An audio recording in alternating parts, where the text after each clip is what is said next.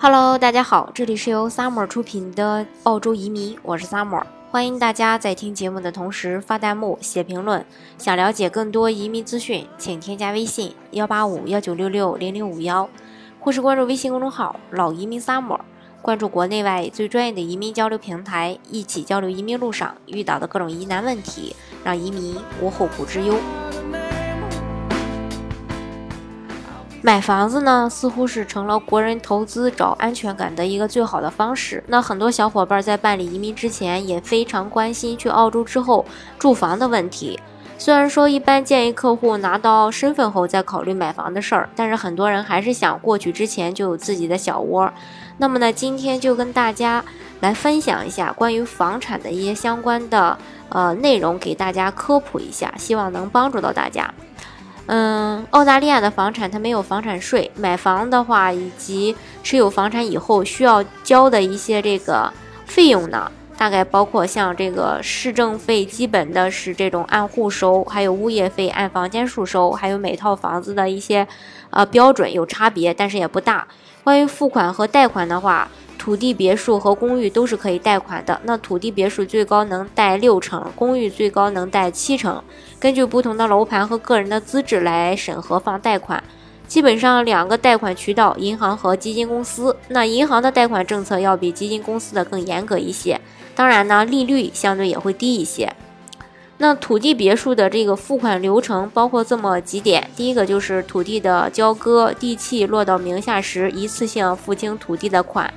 约为总房款的，呃，总房款的大概是百分之五十左右。那房子分五期建造，分别为地基、框架、封顶、装修、交房，用时大概有六个月。业主需要六次，呃，分这个六次按比例将，嗯，这个除了土地款以外，剩下的房款交齐。这大概就是这个别墅。那公寓的付款流程的话，开始付百分之十的首付，等两年房子封顶后交齐剩下的百分之九十。所有的样板间呢不能贷款。另外还有一个需要科普的点，就是说所有在澳大利亚的购房均不需要交中介费、服务费，这些佣金呢都是由开发商支付给代理公司的。但是有趣的是，不论你是否通过代理公司购买，房价呢都不会变。所以说，在国内买澳大利亚的房子就变成了只要转账这么简单的一件事儿，其他所有的手续代理公司呢都会提供这种一站式的服务，业主呢甚至不需要飞过去办理。那买房之后，房子买下来，如果不想呃这个闲置，等自己过去度假的时候住，就可以放租了。那代理公司呢会为你找好澳洲本土的一些啊呃这种物业管理公司，全面的负责房子的。放租和维护，你会有一个澳大利亚的账户，房屋的基本呃租金基本上是按周支付的，你每周都，呃能通过这个手机的一些 A P P 查看你的一个租金收益信息。物业管理公司每月会收取你房租的百分之七作为一个佣金。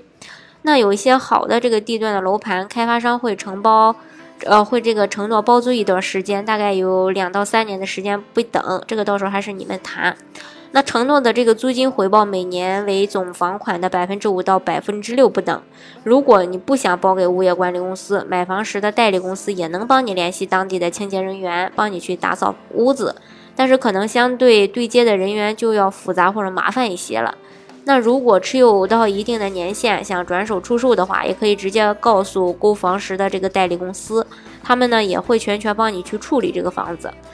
房子出售时会产生一定的增税，这是澳大利亚稳定楼市的一个政策，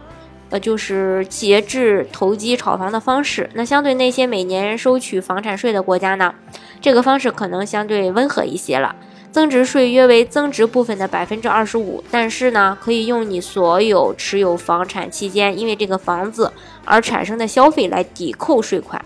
包括你往返澳大利亚的机票、物业管理公司的费用等等，也就是说，实际缴纳的增值税不到这个比例，你能拿出来的消费凭据越多，你的这个税费越低。买了能不能赚？这个肯定是能赚的，因为澳大利亚连续十年的收入和房价都是呈这个稳步上升的，并且呢，呃，澳大利亚也没有受过这个金融危机的影响，还是持一个稳步的发展状况的。当然，有这个官方数据显示，澳大利亚的房产价值基本上每年七到呃每这个七到十年会翻一番。那在持有期间呢，租金收入也是随着澳大利亚的工资收入稳步上升的。其实从嗯这个比较浅薄的投资认知来讲啊，那在这个国家的房产投资相当于买了一只长期的保本并且高收益的股票，就是除了把钱放银行以外的一种资产配置而已。那想买套房就能移民的这个小伙伴呢，就不要多想了，因为除了欧洲以外，老牌的移民国家没有买房移民这个政策。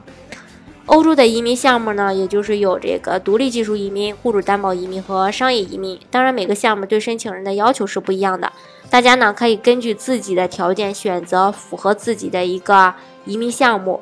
嗯，这就是关于这个买房投资的一些相关的事项。嗯，如果大家想具体的了解澳洲的移民项目，想了解自己到底适合做什么项目，通过什么途径移民的话呢，欢迎大家添加我的微信幺八五幺九六六零零五幺，或是关注微信公众号老移民 summer，关注国内外最专业的移民交流平台，一起交流移民路上遇到的各种疑难问题，让移民无后顾之忧。